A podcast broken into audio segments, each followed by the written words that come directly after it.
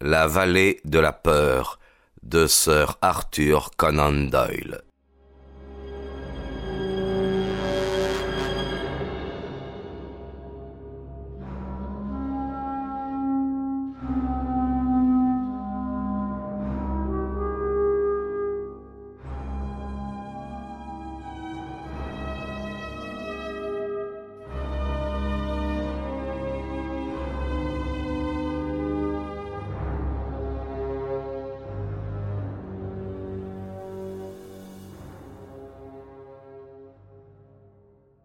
Chapitre 3 La loge 341 à Vermissa.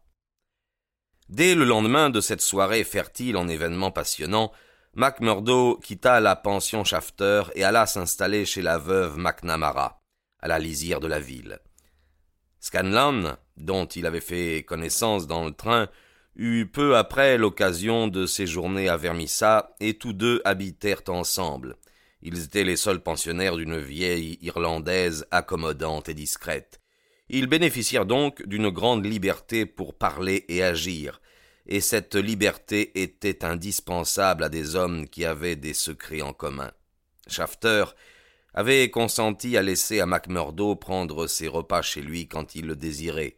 Ses relations avec Étienne étaient donc nullement interrompues. Au contraire, au fur et à mesure que les semaines passaient, elle devenait plus étroite et plus intime. Dans sa nouvelle chambre, Macmurdo se sentit suffisamment en sécurité pour sortir ses moules à frapper des pièces de monnaie. Sous le sceau de la discrétion, plusieurs frères de la loge furent autorisés à venir chez lui et à repartir les poches pleines de fausses monnaies. Les pièces étaient si adroitement imitées qu'elles passèrent toujours sans difficulté. Pourquoi, puisqu'il possédait ce talent merveilleux, Macmurdo condescendait-il à travailler ailleurs? Ses compagnons s'en étonnaient. Mais il répondait à tous ceux qui lui posaient la question que s'il vivait sans moyens normaux d'existence, la police ne tarderait pas à enquêter sur son compte. Un policier, d'ailleurs, s'intéressa bientôt à lui, mais l'épisode qui le révéla fit à l'aventurier plus de bien que de mal. Après sa première visite au cabaret de McGenty, il y passa de nombreuses soirées afin de mieux connaître les garçons ainsi que s'appelaient gentiment les membres de la bande qui répandait la terreur dans la région. Sa fougue naturelle, son langage intrépide le rendirent populaire auprès d'eux, et la rapidité alliée à la technique avec laquelle il régla le compte de son adversaire dans une bagarre qui avait éclaté au cabaret lui attira le respect unanime. Peu après, un autre incident le hissa plus haut encore dans leur estime. Un soir, où il y avait beaucoup de monde, un homme entra. Il portait l'uniforme bleu et la casquette à visière de la police du charbon et du fer.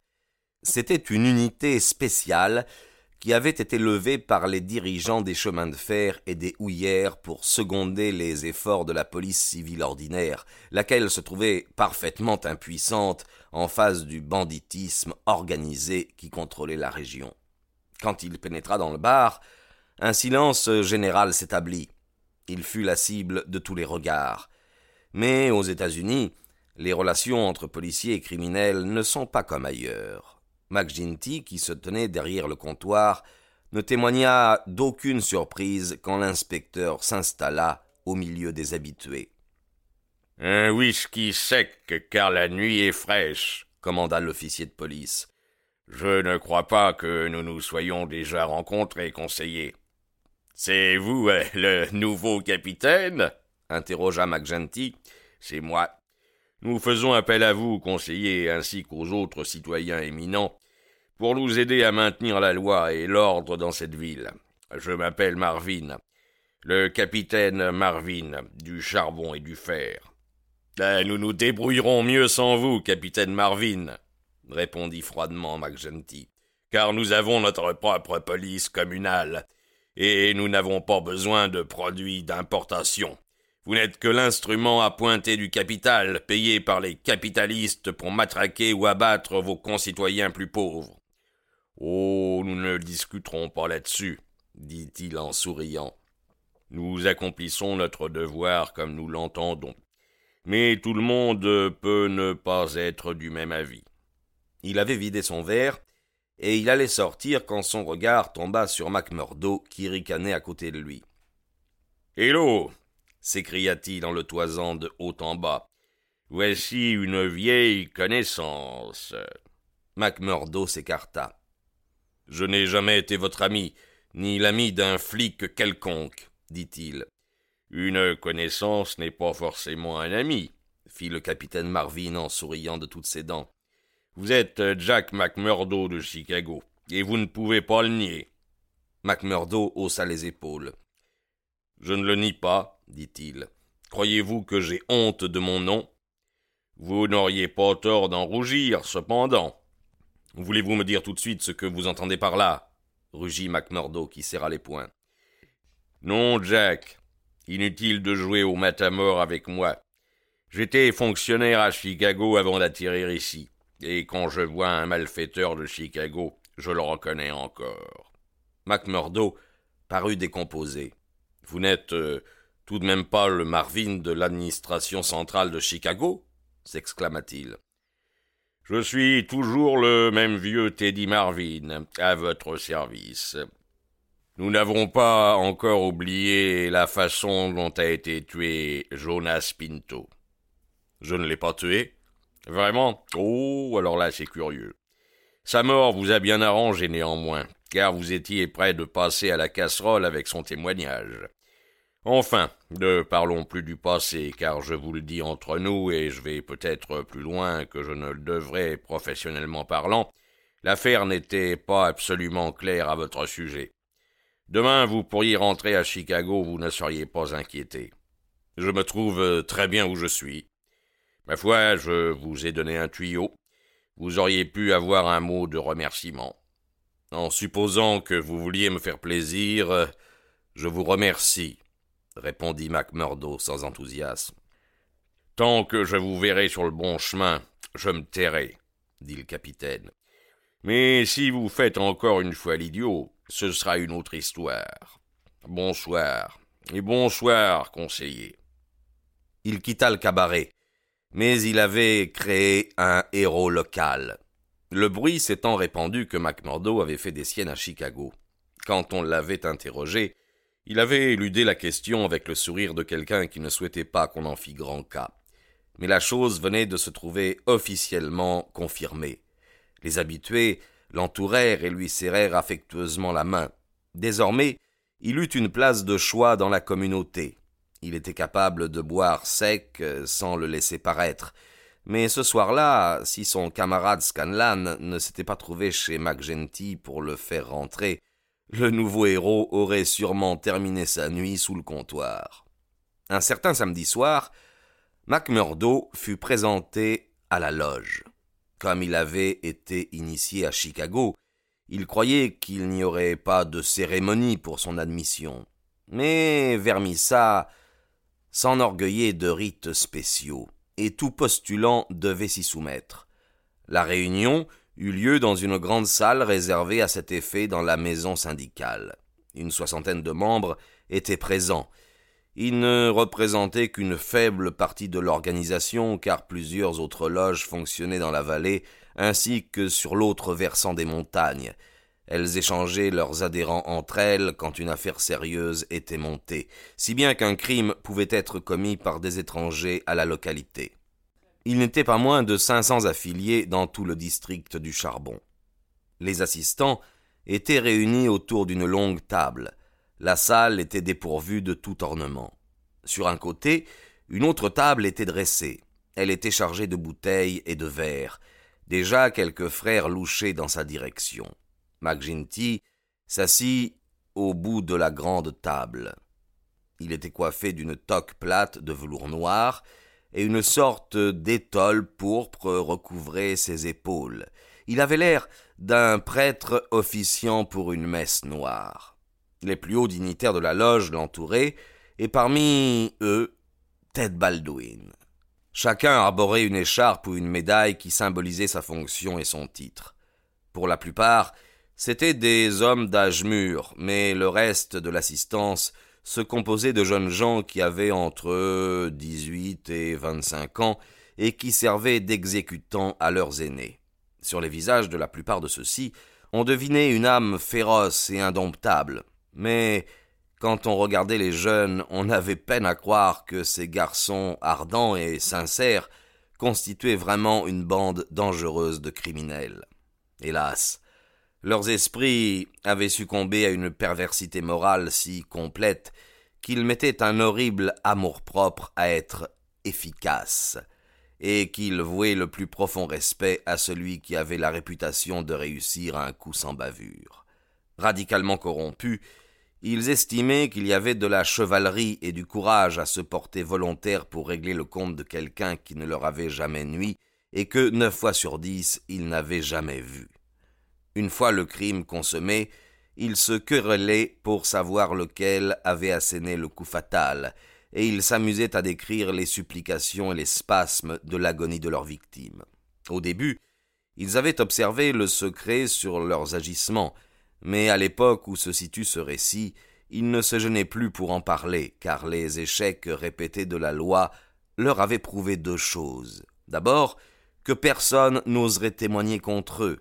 Ensuite, qu'ils disposaient d'un nombre illimité de faux témoins auxquels ils pouvaient faire appel, ainsi que d'un trésor bien garni où ils n'avaient qu'à puiser pour se faire défendre par les plus éminents avocats des États-Unis. Au cours de dix longues années, aucun d'entre eux n'avait subi la moindre condamnation. Le seul danger qui menaçait les éclaireurs résidait dans la victime elle-même, qui, bien que débordée par le nombre et l'effet de surprise, risquait de laisser un souvenir, ce qui se produisait quelquefois, à ses agresseurs. MacMurdo avait été averti qu'une sorte de cérémonie l'attendait, mais personne n'avait voulu lui dire en quoi elle consisterait. Il fut introduit dans une salle isolée par deux frères solennels à travers la cloison en planche, perçait le brouhaha de voix nombreuses dans la grande salle. Une ou deux fois, il entendit son nom. On discutait donc de sa candidature. Puis un homme de garde entra dans la pièce où il se tenait, avec une écharpe verte et or en travers du buste. Le chef de corps commande qu'il soit attaché, qu'il ait les yeux bandés et qu'il soit présenté, dit-il. À eux trois, ils lui retirèrent sa veste, relevèrent la manche de chemise de son bras droit, et serrèrent une corde au-dessus de ses coudes. Puis ils posèrent sur sa tête une casquette noire de tissu épais, et l'enfoncèrent pour qu'elle recouvrît la partie supérieure de son visage, et qu'il ne pût rien voir. Ainsi accoutré, il fut conduit dans la salle de réunion. Sous cette espèce de cagoule, il avait l'impression qu'il faisait nuit noire, il respirait mal, il entendit les chuchotements des assistants, puis la voix de McGenty parvint étouffée à ses oreilles. John McMurdo, dit la voix. Êtes-vous déjà membre de l'ordre ancien des hommes libres? Il inclina affirmativement la tête. Votre loge est bien la loge 29 à Chicago? Il inclina à nouveau la tête. Les nuits obscures sont déplaisantes, dit la voix. Oui, pour les étrangers qui ont à voyager, répondit-il. Les nuages sont lourds. Oui, un orage approche. Les frères sont-ils satisfaits? demanda le chef de corps. Il y eut un murmure général d'assentiment. Nous savons, frères, par votre signe et par votre contresigne, que vous êtes réellement l'un des nôtres, dit McGenty. Nous voulons cependant que vous sachiez que dans ce district et dans d'autres districts environnants, nous avons certains rites et aussi certaines obligations qui exigent la bravoure. Êtes-vous prêt à les subir? Oui. Êtes-vous courageux? Oui. Faites un pas en avant pour le prouver. À ces mots, il sentit deux pointes dures devant ses yeux, deux pointes qui les pressaient de telle manière qu'il avait l'impression que s'il l'avançait, il aurait les yeux crevés. Néanmoins, il avança résolument d'un pas. La pression disparut. Il entendit un discret concert de louanges. Il est courageux, dit la voix. Pouvez-vous supporter la souffrance? Aussi bien que n'importe qui, répondit-il. Mettez-le à l'épreuve. Il eut besoin de toutes ses forces pour s'empêcher de hurler, car une douleur terrible lui avait transpercé l'avant-bras. Il faillit s'évanouir tant le choc avait été brutal. mais il se mordit les lèvres et serra les poings pour dissimuler sa souffrance. Je peux supporter davantage encore, dit-il. Cette fois, les applaudissements éclatèrent. Jamais la loge n'avait vu Néophyte plus résolu. On lui flanqua de grandes claques sur le dos et on lui retira sa cagoule. Il demeura debout, clignant des yeux et souriant, pendant que les frères le complimentaient. Un dernier mot, frère MacMurdo, dit MacGenty. Vous avez déjà prêté le serment du secret et de la fidélité. Vous n'ignorez pas qu'un parjure entraînerait instantanément votre mort. Je le sais. Et vous acceptez la loi du chef de corps dans n'importe quelle circonstance. Oui. Alors, au nom de la loge 341 de Vermissa, je vous convie à ces privilèges et à ces rites. Vous pouvez nous servir à boire, frère Scanlan. Nous vidrons un verre en l'honneur de notre digne frère. On rapporta à MacMurdo sa veste, mais avant de la remettre, il examina son bras droit, encore affligé de la même douleur cuisante. Sur la chair de l'avant-bras se dessinait un cercle bien tracé avec un triangle à l'intérieur, tel que le fer chaud l'avait imprimé. Ses voisins relevèrent leurs manches et lui montrèrent l'insigne de la loge.